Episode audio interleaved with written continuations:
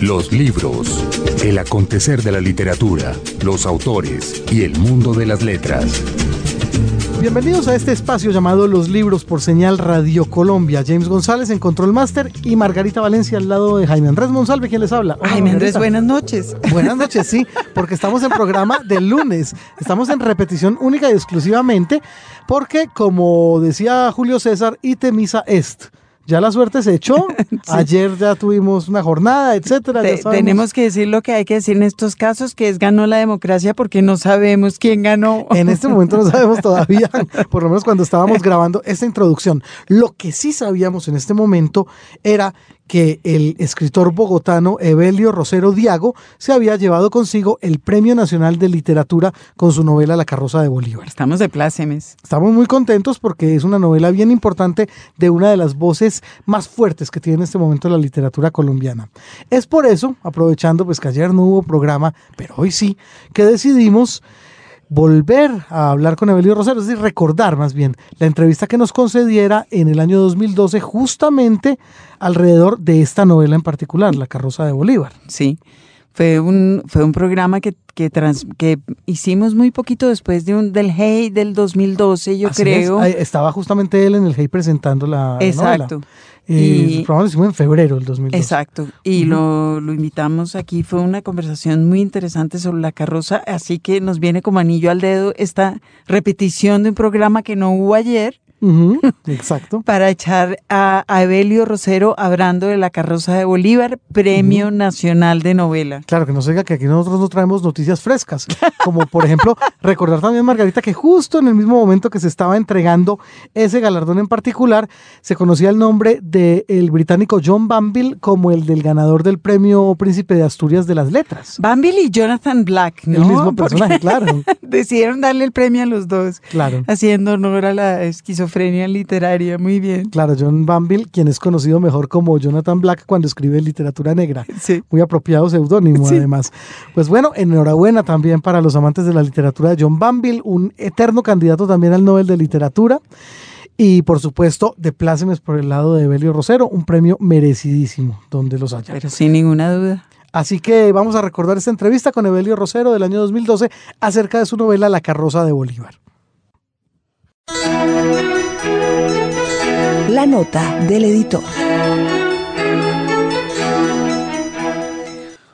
Un trino del librero venezolano Roger Michelena recordó la cita al escritor argentino Mempo Giardinelli que dice así, no entiendo cómo hay personas que soportan hacer largas colas sin un libro en la mano. La imagen que evoca Giardinelli resume el lugar que ocupa el libro en la vida de muchas personas, no de todas. Es, en primera instancia, compañía, como el cigarrillo para muchos, por ejemplo, aunque esta comparación haya sido censurada por la corrección política que prevalece en el mundo de hoy es también un blindaje. En momentos en los que una persona se siente expuesta y a merced, por decir algo, de un funcionario gubernamental aburrido e incompetente, que se parapeta a su vez detrás de una ventanilla, un libro nos permite irnos volando a otra parte sin dejar a un lado las horribles responsabilidades que nos obligan a hacer cola y sin necesidad de compartir con los vecinos la ansiedad de la espera sumada a la brutal desinformación que suele prevalecer en las oficinas públicas. Y es sobre todo un blindaje silencioso. En las salas de espera, en la peluquería, el tedio de esperar fue furiosamente combatido durante décadas por revistas de banalidades, pero estas han sido reemplazadas por televisores a todo volumen en las cuales un pobre locutor narra las terribles noticias del día para solas de quienes esperan un avión retrasado. Llegará el día en que cada cual pueda escoger cómo ocupar su tiempo en las colas. Benditos sean los cascos y los audífonos. Mientras tanto, nada mejor que un libro, cualquier libro, para pasar el tiempo en buena compañía sin molestar a los demás. Es en eso en lo que deben pensar las instituciones estatales ocupadas de la cultura, a las cuales se les llena la boca hablando de las industrias culturales, como si hablar de industrias culturales los eximiera de sus responsabilidades en el campo de la cultura y les diera además material para hacer las cuentas de la lechera. Mejor nos iría a todos si decían ampliar la cobertura del libro al viento para incluir consultorios médicos o colas de expedición de pasaportes, en vez de gastar millonadas en los programas de promoción de lectura que solo sirven para llenar páginas y páginas de indigestos informes de funcionarios. En los libros, la literatura se oye.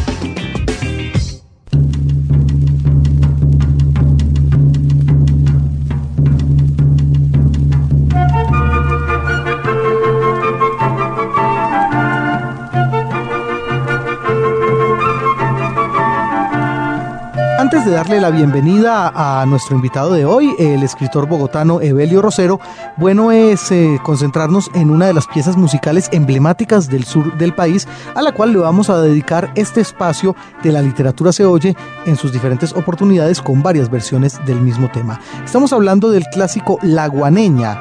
Se trata de una forma de bambuco que es, dentro de lo que se conoce, el primero que existió en Colombia remonta a su existencia al año 1789 y aunque se supone que la guaneña es de autor anónimo, hay quienes dicen que el músico pastuso Nicanor Díaz y su compañero guitarrista Lisandro Pavón fueron los primeros que se encargaron de difundirla. Se cuenta que Nicanor Díaz estaba muy enamorado de una ñapanga, así se llamaba a las mujeres de prototipo popular en las tierras nariñenses, ella se llamaba Rosario Torres y por su carácter recio la apodaban la guaneña.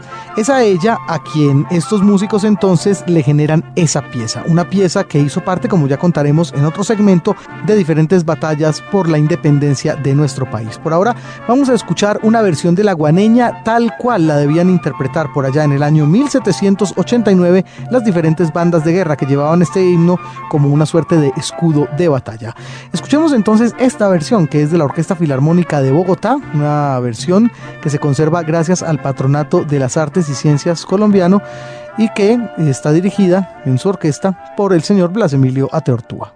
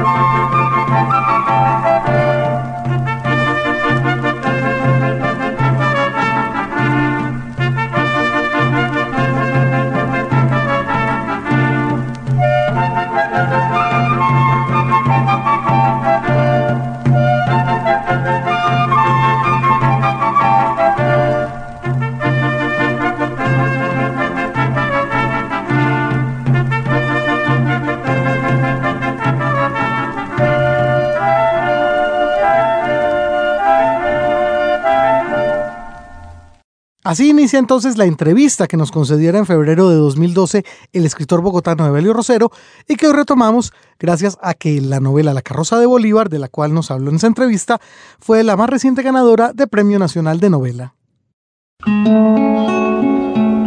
Un libro, un autor. La carrera de Evelio Rosero ha transitado por diferentes momentos y por diferentes escuelas de la narrativa. Ha escrito poesía, literatura infantil y juvenil y lo que podríamos llamar literatura para adultos si es el caso. Dentro de sus obras eh, se cuentan Mateo Solo, Juliana Los Mira y El Incendiado, que hacen parte de una trilogía, conforman una trilogía. Juliana Los Mira, de hecho, tuvo un reconocimiento importante y fue traducida a varios idiomas. Y recientemente, este escritor ha desarrollado una muy importante relación con el sello editorial Tusquets, con el cual ha publicado Los ejércitos, los almuerzos y más recientemente, diría yo muy recientemente incluso, porque estamos hablando de una obra que tiene de lanzada alrededor de, de un mes, poco menos de un mes, el libro La carroza de Bolívar, también para este prestigioso sello editorial. Y es un placer para nosotros en los libros tenerlo aquí con nosotros. Evelio, bienvenido a los libros y bienvenido a Radio Nacional. Eh, muchas gracias también a ustedes por su invitación. Bueno, Evelio, lo primero que uno descubre en su biografía es que usted nace en Bogotá. Sin embargo, su apellido es muy de, la zona donde se va a residir usted muy joven, que es Pasto, definitivamente. Sí, por supuesto. Mi, mi padre era nariñense, era de Pasto, y mi madre de San Pablo, Nariño. Bueno, eh, allá se traslada usted a Pasto, empieza unos estudios y también supongo que empiezan unas primeras lecturas y unas curiosidades alrededor del mundo de la literatura. ¿Qué recuerda haber leído de, pequeño? ¿Hubo alguna guianza, digamos, a la hora de, leer? Eh, sí, estos años en Pasto fueron muy importantes, sobre todo por el recuerdo que yo tengo de los primeros libros que empecé a leer en la biblioteca de mi padre. Yo tenía ocho años cuando llegamos a Pasto eh, y por supuesto las, las principales obras que, que leí eh, son las universales para todo escritor, el, el Robinson Crusoe de Daniel Defoe, eh, Stevenson, Salgari, eh, Julio Verne, esas, esas fueron las primeras obras que, que tuve la oportunidad de leer. Bueno, y esos primeros intentos escriturales, ¿cuándo se empiezan a dar más o menos y en qué campo? Eh, desde muy pequeño, justamente eh, a esa edad, 9, 10 años, eh, sentí la inclinación por, por escribir sobre todo poesía, que era lo que más me atraía.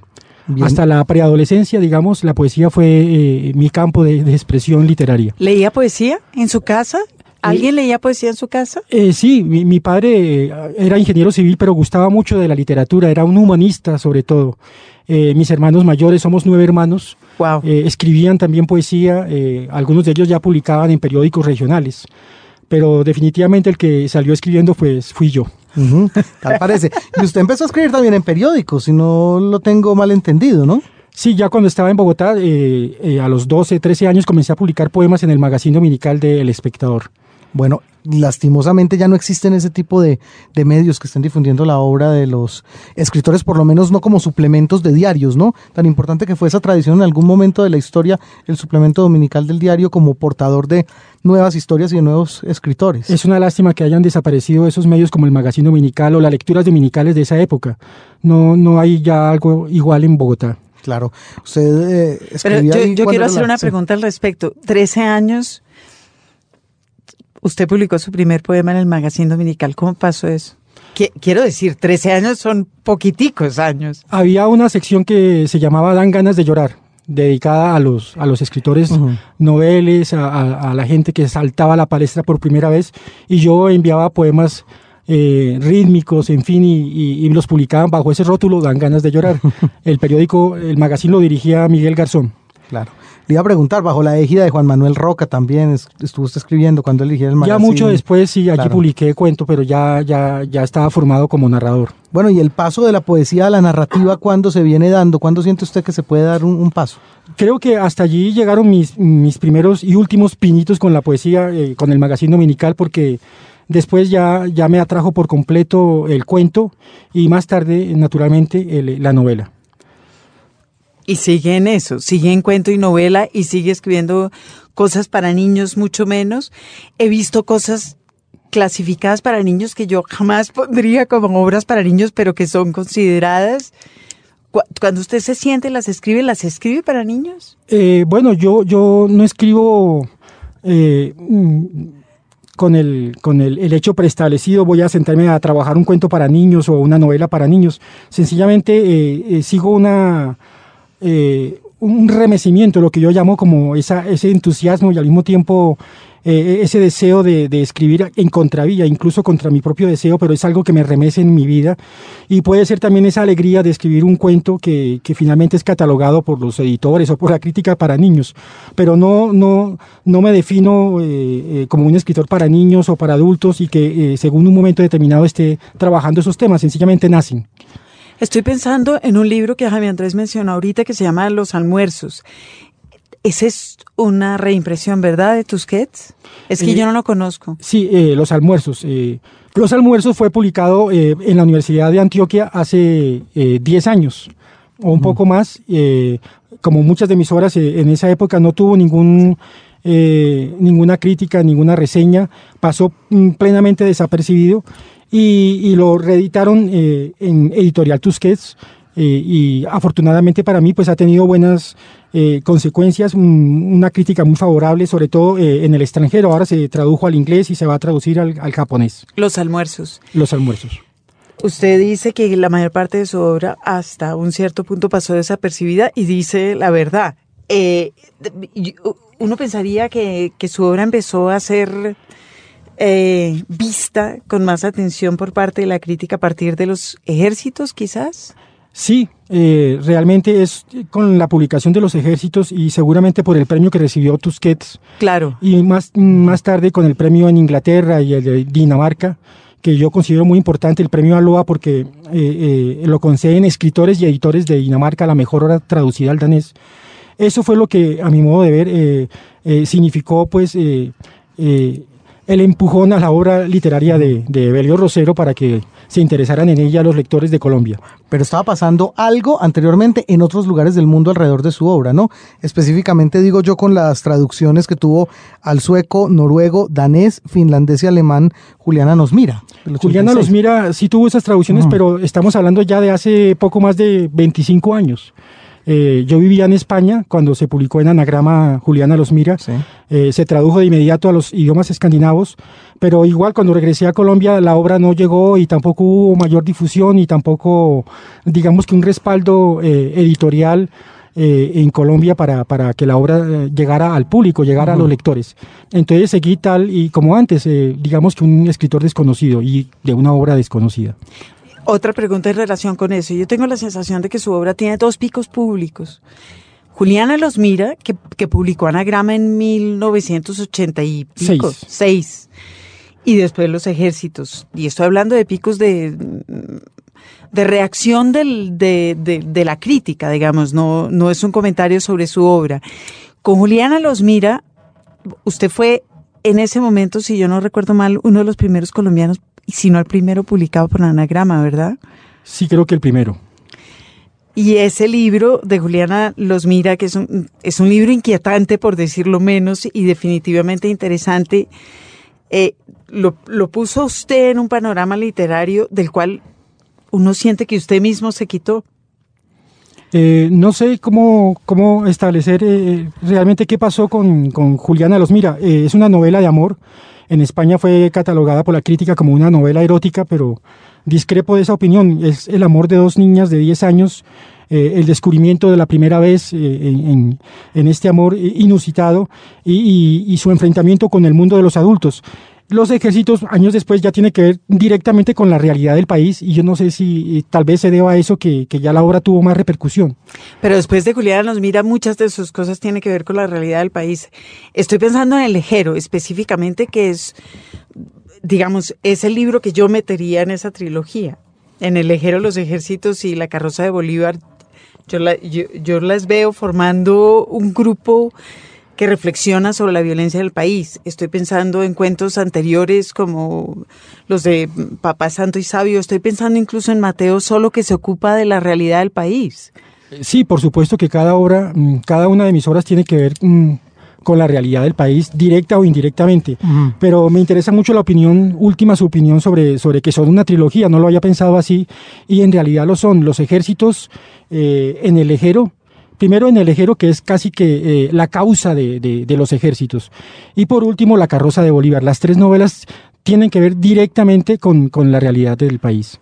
Y tienen que ver con la realidad del país de una manera que yo creo que nadie más toca, que, que es el secuestro, eh, el horror de la violencia insensata ejercida contra gente que no tiene... La lucha entre, entre ejércitos, eh, que no se sabe quién es... Eh, o como en el ejército que es esta búsqueda delirante de una, de, un, de una persona secuestrada. Así es. Llevada al extremo de lo, de lo delirante, pero creo que todas las personas que han atravesado, han pasado por ahí, saben que eso es delirante. Seguramente el tono eh, que adopté en esa novela, en el ejero, subjetivo, onírico, o delirante, como usted bien lo define, fue el que me, me hizo emprender eh, otra obra, Los Ejércitos, porque quedé algo inconforme con, con En el Lejero. Me pareció que tenía que acceder todavía a nuestra realidad de una manera mucho más directa, casi que eh, abordando el, el, el, género de la crónica. Me informé mucho de noticias que han ocurrido en el país, todo lo que cuento en Los Ejércitos ha ocurrido. Y, y, luego llegó el gran reto, que fue eh, elevar esa información pues a la categoría de novela, de, de ficción. Uh -huh, claro.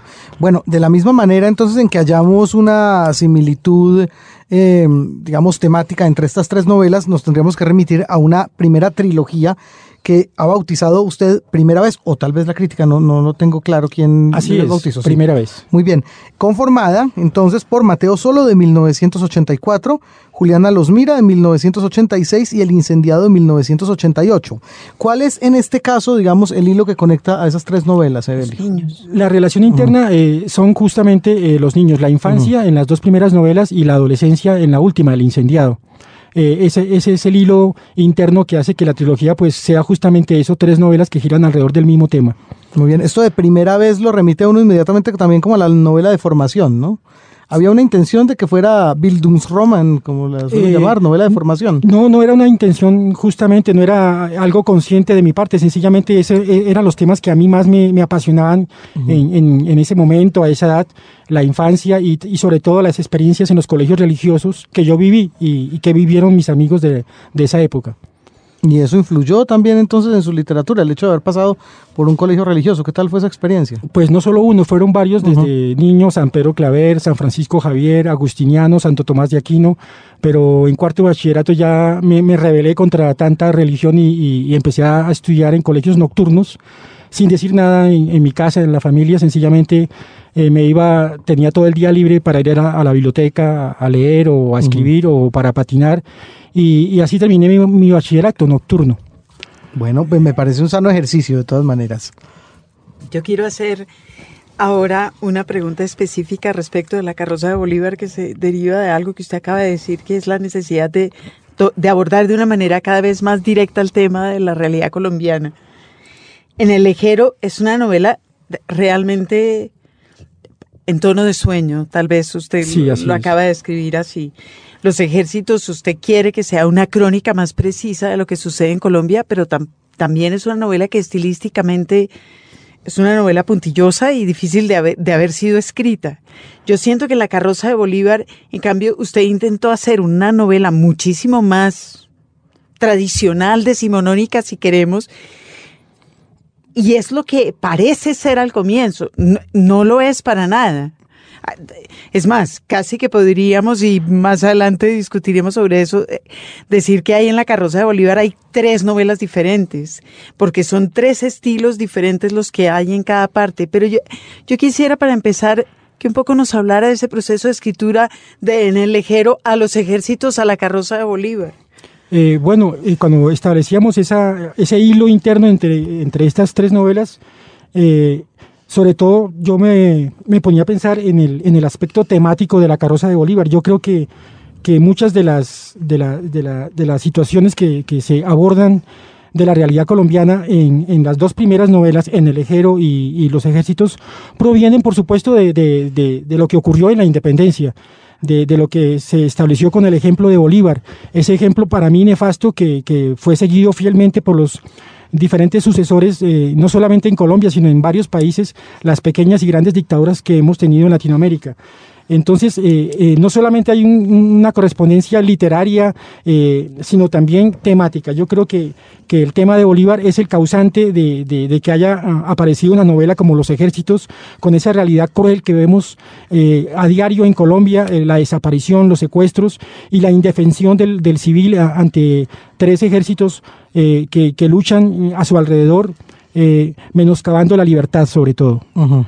Yo tengo una pregunta que hacer al respecto no le dio miedo a usted meterse con Bolívar y se lo pregunto desde esta perspectiva. Por ejemplo, en, en, Cartagena, durante la presentación del libro en el GEI, se habló mucho de eso, de, Bolívar. Eh, cuando uno lee La carroza de Bolívar, se da cuenta de que la novela en realidad no tiene mucho que ver con Bolívar. Pero está pasando algo que además la novela prevé, que es eh, como todo el establecimiento al araquiento en relación con esa teórica desmitificación de Bolívar cuando usted claramente lo que quiere demostrar es que la situación actual empezó eh, en el 19, sino en el 18 y empezó con lo que usted llama eh, los, los más nocivos y parásitos que se salen siempre con la suya, dice en la carroza de Bolívar. Digamos, el primero eso sería Bolívar, pero podría ser cualquier otro. Eh, en realidad mm, no sentí miedo para responder a la primera parte de, tu pregunta. Yo creo que el día que yo sienta miedo para escribir, pues dejo de ser un escritor. Y creo que ningún escritor debería llamarse escritor si, si, si, deja de escribir ciertos aspectos de la vida o de la realidad por, por miedo. Eh, ahora bien, tampoco me he propuesto mm, desmitificar a, Simón Bolívar, simplemente, eh, y lo he repetido, en varias veces, quiero invitar a una reflexión en torno a, este, a, este, a este personaje, a este mito de Bolívar, eh, sobre todo a, lo que es la historia oficial, oficial en, nuestro país. Cómo todo lo que se nos impone en los colegios, en las escuelas, no tiene nada que ver en absoluto con, la realidad histórica del país. Y también, eh, como nariñense, ahí sí volvemos a lo que ustedes me preguntaban al principio, Mm, acudiendo a, mi memoria de nariñense, a mis ancestros, a la gente que me ha rodeado desde niño, pues tenía que dar una, una versión real de lo que ocurrió en nuestro departamento con el paso del, mal, llamado, mal llamado libertador Simón Bolívar. Bueno, precisamente buena parte de eso está incluido en la carroza de Bolívar. El recuerdo de un historiador nariñense que se atrevió a denunciar una situación específica que se dio tras el paso de la caravana de Bolívar por territorios nariñenses. ¿Cuál fue esa situación y en qué desencadena como consecuencia para este historiador el haberla desentrañado? Así es, eh, de hecho eh, yo considero que la carroza de Bolívar es también un homenaje a José Rafael Sañudo, un historiador eh, veraz, eh, que, escribe y publica una novela, una, obra histórica sobre Bolívar en 1925 y de inmediato es acusado de, hijo indigno de Colombia. En Manizales se pidió que se lo llevara a la horca, tuvo toda clase de, ataques. desde todas partes, desde no solamente desde la academia, sino también del mismo pueblo. Entonces, esto fue una, ironía terrible alrededor de la vida de José Rafael Sañudo. Eh, Sañudo, sin embargo, siguió viviendo en Pasto, hizo caso omiso de, este tipo de reacciones. Él mismo escribió que esperaba críticas injundiosas, eh, mm, que esperaba críticas civilizadas, diálogo en torno a lo que él había escrito, pero solo recibió insultos. Yo creo, invito con mi novela La carroza de Bolívar a que se, se vuelva al trabajo de José Rafael Sañudo. ¿Cómo llega usted nuevamente en la investigación a este trabajo y qué acceso a material tuvo para, para poder, digamos, crear nuevamente esa reflexión en torno a Sañudo? Eh, yo no, no, fui, no tuve mucho interés en, conocer la historia de Colombia. En realidad, en la universidad conocí algunos de los textos eh, convencionales sobre Bolívar, sobre la independencia, pero todavía no estaba yo con el propósito de escribir algún día una novela sobre Bolívar y sobre su paso eh, por el sur de Colombia. es, es, más tarde, en 1988, que conozco el Agualongo de Sergio Elías Ortiz, eh, es otro historiador nariñense que habla del caudillo nariñense que enfrentó a, Bolívar. Eh, y allí eh, es cuando tengo el deseo de escribir sobre Agustín Agualongo. inicié una novela, pero fue mm, fallida, no, no, pude adelantarla y sin embargo ya estaba conmigo esa inquietud. cuando conocí la obra mm, de José Rafael Sañudo, Estudio sobre la vida de Bolívar, me di cuenta que allí tenía todo el material de información que me iba a servir para, para culminar mi novela. Eh, eh, la lectura de Sañudo fue eh, el entusiasmo total el que me empujó a, desarrollar mi novela. Bueno, hay influencias por ahí, digamos, en, Sañudo del celebérrimo Bolívar de Marx, uno de esos, de esos textos que siempre son citados cuando se habla de desmitificar a ese supuesto héroe que fue Simón Bolívar. y, del cual vamos a leer hoy un fragmento. Claro. Eh, bueno, no solamente mm, Sañudo, sino Carlos Marx, porque eh, no solamente me dediqué a trabajar eh, exhaustivamente como lo hice la, los estudios sobre la vida de Bolívar, sino también leer otros autores, historiadores que han trabajado alrededor de Bolívar y no solamente en contra, al contrario, todos a favor. Pero entre, tantos escritores, dig nada menos que con Carlos Marx, que corrobora muchas de las reflexiones, de las conclusiones de José Rafael Sañudo. Por eso ellos dos, el, opúsculo que sacó Marx sobre Bolívar y la, y la obra de Sañudo son los dos epicentros eh, históricos alrededor de los cuales gira mi novela. La obra de, Marx, además basada en las memorias de un señor Ducodrey Holstein, un militar que también trasegó con Bolívar y que también salió, digamos, con muy mala impresión acerca de lo que estaba haciendo la campaña libertadora en ese momento. Marx tuvo el privilegio de hablar con testigos de, que habían luchado al lado de Bolívar con sus testimonios. Entonces, eh, lo que él escribe no solamente es, es, es, una conclusión teórica o abstracta, sino todo lo contrario, uh -huh. basado en la realidad. ¿Será que hay una contradicción ideológica cuando alguien, algún vecino de país, por ejemplo, se declara a la vez bolivariano y marxista? Es posible. Pues, sí, ¿no? De eso se trata la carroza de Bolívar. todo el capítulo segundo, de hecho, toda la segunda parte que está escrita en, en, digamos, en clave de academia, se ocupa un poquito de eso. Hay una gran cantidad de textos citados, de Sañudo primero que todo, eh, lo de Marx, cita al historiador Restrepo, y todo es una conversación eh, como de, como de señores en un salón, que es como usted lo disfraza, que es al mismo tiempo una seducción amorosa, que es al mismo tiempo un planteamiento sobre qué carajos pasó en Colombia, o, como diría Vargas Llosa, a qué hora se jodió el Perú. Eh, ¿Cómo llegó a esa escritura de esa segunda parte? Pues ese fue el principal reto de, la, de la novela. ¿Cómo iba yo a explicar eh, todo lo, lo, ocurrido históricamente de, desde el punto de vista de la ficción literaria? Porque yo estoy escribiendo una novela, yo no claro. estoy escribiendo un ensayo, ni mucho menos una obra de historia, ni soy historiador, ni filósofo. Eh, eh, sencillamente soy un escritor que está abordando un tema en el que yo quería eh, ser veraz desde el punto de vista de la historia. Yo no quería inventarme a un Bolívar paseándose y diciendo tales cosas que no dijo o, que no hizo. Entonces por eso eh, decidí en última hora eh, hacer en, forma de conversación, adelantar toda esta información histórica. Eh, no sé el, resultado, pero, pero fue de los momentos más difíciles de la novela. Claro, porque es que además hay que tomar el riesgo de decir que en determinado momento ya no hay otra salida sino publicar citas textuales. ¿Cuándo se dio cuenta usted que eso era irremediable y que había que hacerlo? Eh, sobre todo eh, las cartas de Bolívar, donde uh -huh. allí se prefigura la personalidad del libertador Simón Bolívar. Yo creo que esas dos cartas, una sobre la batalla de Bomboná, donde él minimiza el, el, el, las victorias de Sucre y al contrario, habiendo sido derrotado, él se da como vencedor. Y luego la carta donde convoca a, a suplantar las firmas de Páez y de otros eh, héroes del momento, yo creo que era decisivo eh, colocarlas en la novela tal y como, como las escribió Bolívar y esas dos cartas están incluidas en el trabajo de Sañudo. También me, vi obligado a sacar muchas de las conclusiones de, Sañudo, entre comillas y todo, porque creo que el lector eh, necesitaba de esa información. Eh, la novela muy bien pudo subtitularse Una conversación, porque todo eso lo adelanté con base en, la conversación.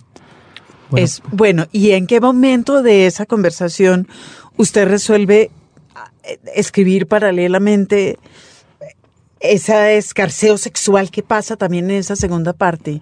Va pasando al tiempo, usted va, sigue con la trama planteada en, el primer, en la primera parte. Yo no eh, quería escribir eh, dos historias paralelas, mm, la que ocurre en 1966 con el doctor Proceso, su esposa, sus hijas, con el obispo, el catedrático Chivo, en fin, todos estos personajes, y aparte la de Bolívar, quería mm, entremezclarlos, entrelazarlos y lograr así esa velocidad que es la que queremos todos los escritores desarrollar cuando, cuando enfrentamos una novela de, de este tipo. Y bueno, así fue, eh, mi deseo plenamente consciente era el de el de, el de lograr esa velocidad. Y yo creo que solamente eh, mediante una conversación, un encuentro entre estos personajes, podía mantener los, las dos historias entrelazadas.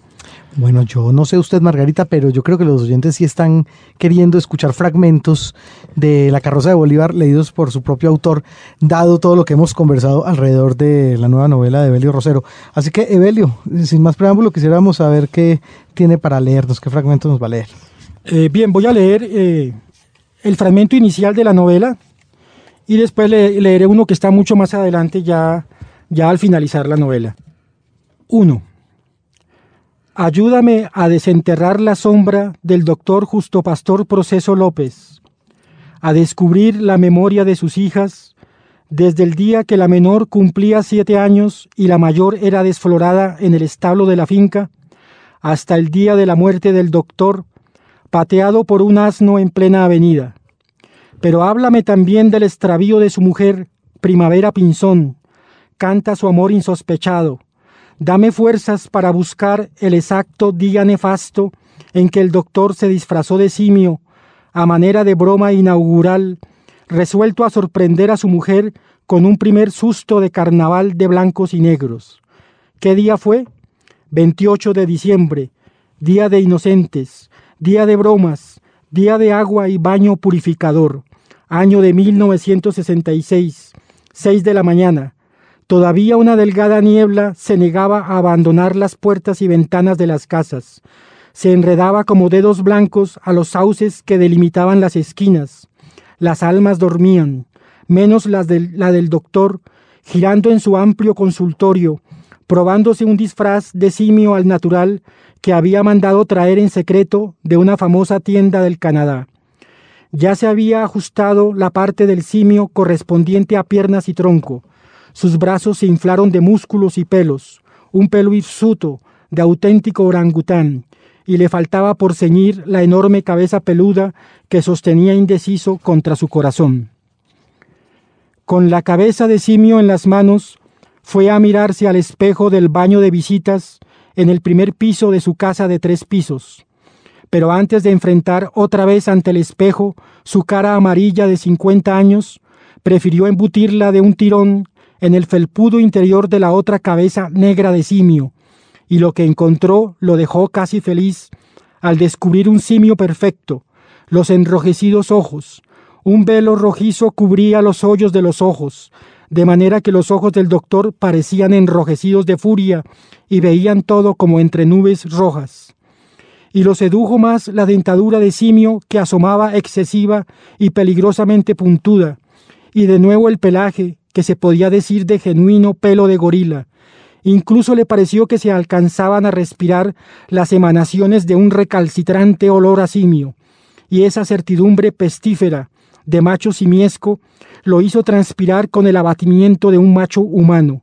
Dijo hola, y de inmediato un dispositivo en la garganta del simio transformó el saludo, lo tergiversó, hizo sonar gutural una queja o amenaza simiesca, algo así como un hom hom que asustó por un segundo al doctor al creer que a lo mejor un legítimo simio se hallaba dentro de su casa o dentro de él.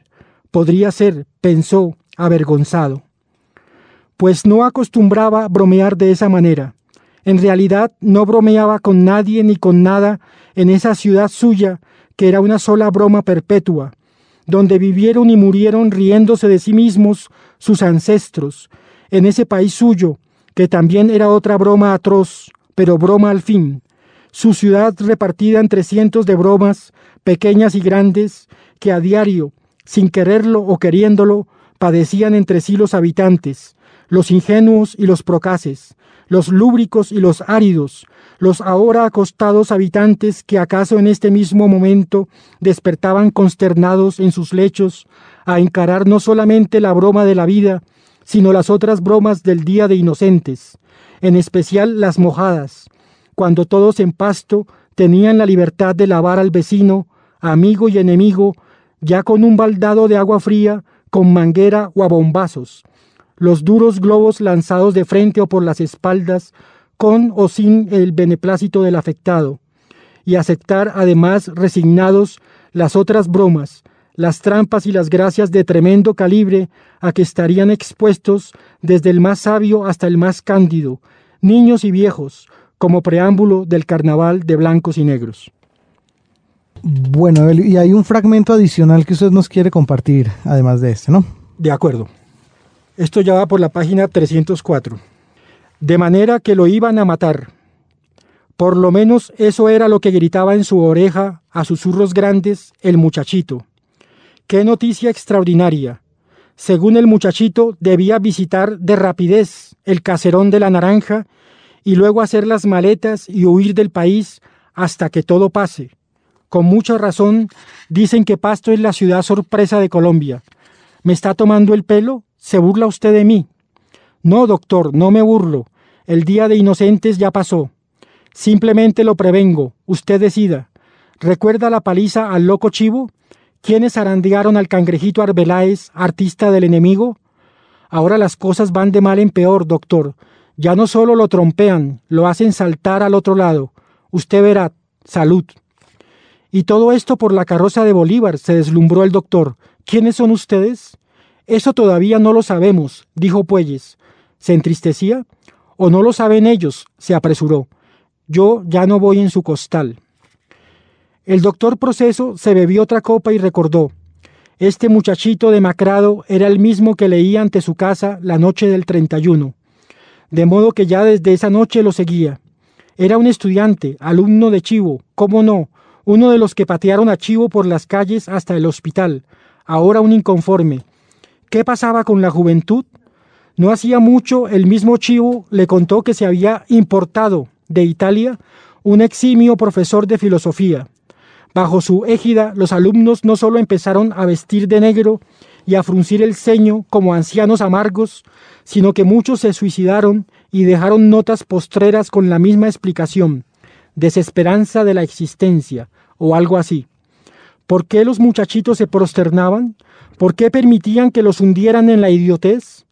Por muchachitos, se respondió, pero estos eran distintos, revolucionarios a la moda, y por lo visto él era el enemigo del pueblo, el número uno. ¿Qué voy a hacer? Entonces tengo el tiempo prestado para ir al caserón, preguntó como una burla. El tiempo de un gallo y su gallina. Se burló Puelles todavía más.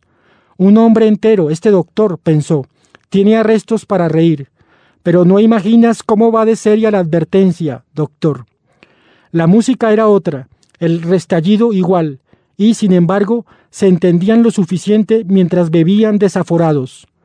Puelles quería entrar en lo de la naranja ese mismo día del carnavalito, cuando abrieran, si abrían, icono sin doctor. Quería visitar esa casa cuanto antes, pero despertaba su curiosidad el porqué de la visita del doctor.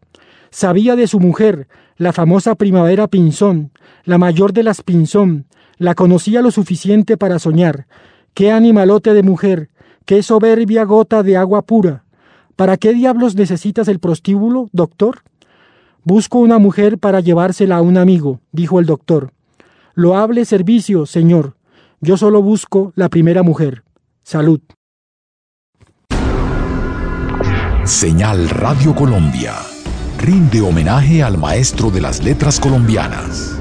García Márquez, por supuesto el escritor más importante no solo de Colombia sino de Latinoamérica, son todas sus obras magistrales y entre ellas eh, quisiera destacar para mí, por supuesto, Cien años de soledad, que tiene momentos muy importantes, muy intensos, culminantes. Sobre todo recuerdo en este momento el de Remedios, la bella bañándose, el hombre que se asoma a mirarla y, y ella con la simplicidad muy natural le dice, cuidado, se va a caer. Soy Evelio Rosero. Gabriel García Márquez, 1927-2014. Los libros. Señal Radio Colombia.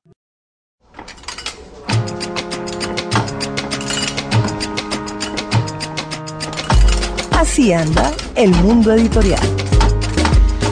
Bueno, sorprendió la noticia Margarita, y así anda el mundo editorial, de que Fidel Castro lanzara sus memorias, y unas memorias voluminosas como tienen que ser. Este hombre yo no creo que tenga poquitos relatos, ni poquitas anécdotas, ni poquitos cuentos para contar. Bueno, pues Fidel Castro es famoso por echarse discurso de seis y siete horas, que eso ya es gracia. Me parece que, que es un, un, un buen tema traer a Castro a colección en este programa dedicado Claro. un poco a las ansias del poder y a la y a la violencia que eso supone siempre. El libro de Fidel, eh, por cuenta del cual registró una aparición en público, los, lo- la prensa del mundo logró registrar una aparición, una de las muy excepcionales apariciones en público desde que le dejó el poder a su hermano, de Fidel Castro, se llama Guerrillero del Tiempo. Fíjese usted. Tiene casi mil páginas y estas mil páginas van desde la niñez de Castro hasta diciembre de 1958. Solamente hasta diciembre del 58 y tiene mil páginas. Y tiene mil páginas, Ah, o sea que va, eh, yo creo que Fidel va a, a los tomos 2 y 3. Ujú. Este libro está basado en las entrevistas con la escritora y periodista cubana Katiuska Blanco, que no solo eh, dirigió el diario oficial cubano Granma, sino que trabajó en el Ministerio de Relaciones Exteriores. Fíjese usted, mire esta frase tan maravillosa, Margarita. Tengo que aprovechar ahora antes de que los recuerdos se desvanezcan. Es que esto tiene una pinta de vivir para contarla, pero como que para allá va. Pues, pero llega hasta el 58, que es mi año de nacimiento. No sé si yo deba esperar hasta el segundo tomo o leer hasta ahí y ya parar. Pues yo creo que por lo menos hay que conseguir ese primer tomo, a ver qué sucede. Y más de una editorial estará interesado en lanzarlo a nivel más latinoamericano, eso sí se lo aseguro. Bueno, y yo no he visto la noticia registrada en ninguna parte. ¿Usted sí? No, algo había escuchado, pero no con la suficiente, digamos, relevancia que se le debería dar a un hecho de estos. Porque Bueno. sobre todo indican que el señor a quien todo el mundo ha querido matar desde hace rato goza de vital salud. Bueno, y, y- y ya sabemos en qué ocupa su tiempo. Bueno, pasando a algo más local, Margarita, ha sido lanzado el número 57 de un boletín publicado en Manizales llamado La Libélula Libros. El número 57, eso ya es una cosa que habría que resaltar. Eh, lo segundo que hay que resaltar, por supuesto, es la libélula, libros cuyo contenido no tiene pieza mala. Se puede leer en la red o no lo mandarían, pero se puede leer, leer en la red en isu.com. Eh, y en este número 57 del cual estamos hablando se habla, por ejemplo, de Amis, de. Tolstoy, de Zagayevsky, del libro de cuentos de Gustavo López que ganó el premio de la Cámara de Medellín. No tiene pierde. Bueno, entonces, boletín literario hecho en Manizales. Ahí estaremos muy pendientes de leerlo. Hay por lo menos dos formas de mostrar una erudición irritante. Un personaje inolvidable. tardo, desusado. siempre Pues nuestro personaje inolvidable hoy se llama Charles Simic y es un poeta, un poeta serbio-americano. Escribe en inglés, pero nació en Belgrado, en Yugoslavia, en 1938. Y en 2007 fue el decimoquinto poeta laureado. Esta tradición del poeta laureado, que es una tradición originalmente inglesa del siglo XV, servía antes para hablar de un poeta que era nombrado de por vida funcionario de la Casa Real. Eso se llama caer parado si uno es poeta. Y su función era escribir poemas que celebraran acontecimientos de la corte o acontecimientos nacionales, batallas, en fin, cosas de ese tipo. En Estados Unidos, eh, la tradición existe desde el siglo XIX y este es una posición que ocupa un poeta durante un año, de hecho menos de un año, y lo nombra la Biblioteca del Congreso. En realidad lo que ellos alegan es que este poeta laureado sirve como guía para el impulso poético de los eh, norteamericanos. Em, todos los años se nombra al poeta en octubre y su posición va hasta mayo. Se le paga un estipendio anual de 35 mil dólares, que también es un poquito de caer parado, eh, y que salen de una, de una fundación. Eh, entre sus funciones están, entre sus funciones específicas ya no están escribir poemas para hablar de las batallas, eh, pero sí, por ejemplo, invitar a otros poetas a leer a la, a- la biblioteca, eh, ampliar las colecciones de poesía de la biblioteca, em, etcétera, etcétera. De hecho, eh, en alguna parte leí que los poetas laureados han invitado a más de 2.000 poetas y autores a la Biblioteca del Congreso a leer para los archivos de la, de la nación, un poquito lo que estamos haciendo nosotros. Eh, la razón por la cual Charles Simic acabó siendo elegido como personaje inolvidable eh, para el programa de hoy se refiere a un texto que publicó recientemente en el blog del New York Review of Books y que se llama Mi Secreto. En ese texto dice lo siguiente. André Breton escribió en uno de sus poemas surrealistas que la poesía se hace en la cama, como el amor. Y yo, dice Simic, lo leí siendo muy joven y quedé fascinado. Confirmaba mi propia experiencia. Cuando siento el deseo de escribir, no tengo más opción que permanecer en posición horizontal. Y si ya me he levantado, debo apresurarme a regresar a la cama. A cualquier parecido con Juan Carlos Onetti no es coincidencia. Bueno, ¿no? pero eh, en realidad no, porque Onetti tenía esta cosa horrible de que no se paraba de la cama, fumaba, Claro. era un poco suicida. Simica hace una vida maravillosa, es un hombre muy mayor ya, se la pasa muy bien y su secreto es que escribe en la cama. Muy bien, importante eso. Dice, dice además lo, lo siguiente que es bonito. Esta costumbre de trabajar en la cama empezó cuando era niño. Como cualquier otro niño normal y saludable, me hacía el enfermo cuando no había hecho la tarea y solía esperar hasta que mi madre ya estuviera angustiada porque llegaría tarde al trabajo. Yo sabía manipular el termómetro que ella me ponía en el sobaco para que la temperatura fuese lo suficientemente alta y ella se preocupara tanto que me diera la orden de no ir al colegio. Quédate en la cama, me gritaba camino de la puerta. La obedecía juiciosamente y pasaba las horas más felices que recuerde leyendo, haciendo castillos en el aire y dormitando intermitentemente hasta que ella regresaba por la tarde. Pobre mamá. ¿Usted, ¿Usted trabaja en la cama? No, no suelo hacerlo realmente, Margarita. Yo No, tengo que confesar que sí. No, no, me tendrían que traer, llevar todos los aparatos, todo el andamiaje de la radio hasta la cama o traerme la cama aquí al estudio de emisión, lo cual no está muy cómodo. Bueno, ah, conseguí un par de poemas traducidos por eh, Oscar Aguilera en eh, la revista, una revista en red que se llama Enfocarte, para que Jaime Andrés eh, nos leyera. Tiene. Guante Perdido y Primavera, Jaime Andrés. Bueno, arrancamos con guante perdido. He aquí un guante negro de mujer. Debe haber significado algo. Un considerado extraño lo dejó sobre el buzón rojo de la esquina. Por tres días el cielo estuvo agitado. Luego hoy día cayeron algunos copos de nieve sobre el guante que alguien en el intertanto había dado vuelta, de modo que sus dedos podían cerrarse un poco, sin formar un puño todavía. Yo en tanto esperé con la noche que venía. Algo me dijo que no me moviera. Aquí donde las llamas se alzan de los tarros de basura y los sin casa duermen de pie. Bueno, y el siguiente poema es Primavera. Esto es lo que vi, nieve vieja en el suelo, tres mirlos acicalándose, y mi vecina que salió en camisa de dormir a tender en la cuerda las camisas de su marido. El viento matutino hacía difícil engancharlas, levantó el vestido tan por encima de sus rodillas que tuvo que dejar de hacer lo que estaba haciendo y dio una buena carcajada mientras se cubría. Estos dos poemas que usted acaba de leer, que son muy bellos, eh, creo que son muy representativos de la clase de poesía que escribe Simiki, como la- el fragmento de blog que, acaba de le- que acabo de leer, tienen que ver con la vida cotidiana, con pequeños incidentes de la vida que en realidad parecerían no tener ninguna importancia y que él lleva eh, al papel. Son instantáneas, básicamente. En los libros, la literatura se oye.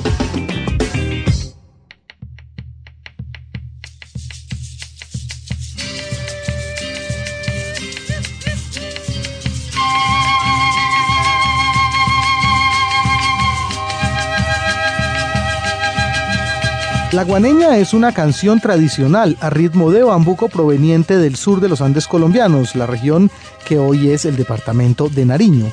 Se trata de una canción alegre, nostálgica, pero sobre todo con un ámbito de guerra importante dentro de su espíritu. Primero se interpretaba esta pieza contra los invasores patriotas durante las batallas realistas y posteriormente se convirtió en una suerte de himno de la libertad contra los reductos realistas en el Perú. Se cuenta que esta canción se pudo escuchar por parte de los soldados que hacían parte del batallón de don Basilio García en la batalla de Bomboná contra Simón Bolívar. Luego, según la versión del coronel Manuel Antonio López, fue interpretada por la banda del batallón Voltígeros de la Guardia en la victoria que se dio de los patriotas frente a los realistas en Ayacucho, con la cual se selló la libertad americana. Este es el sonido de la guaneña en una versión acaso más cercana a la que conocemos tradicionalmente, una versión tocada con instrumentos de música andina por parte de la agrupación nariñense Chimisapagua.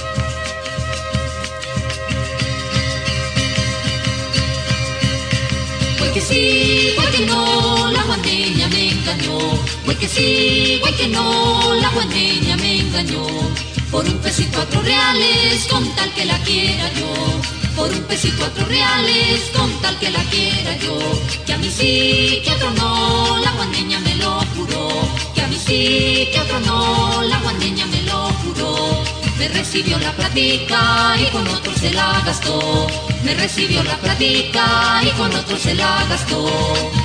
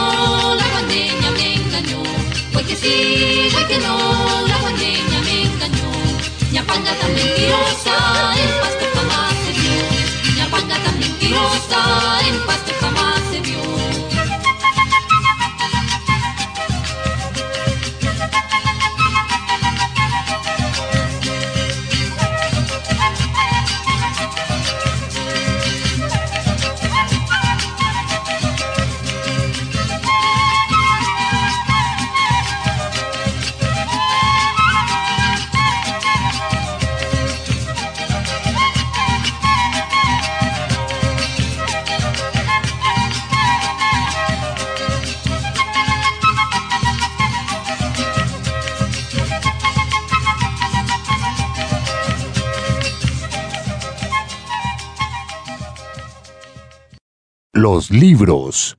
Señal Radio Colombia.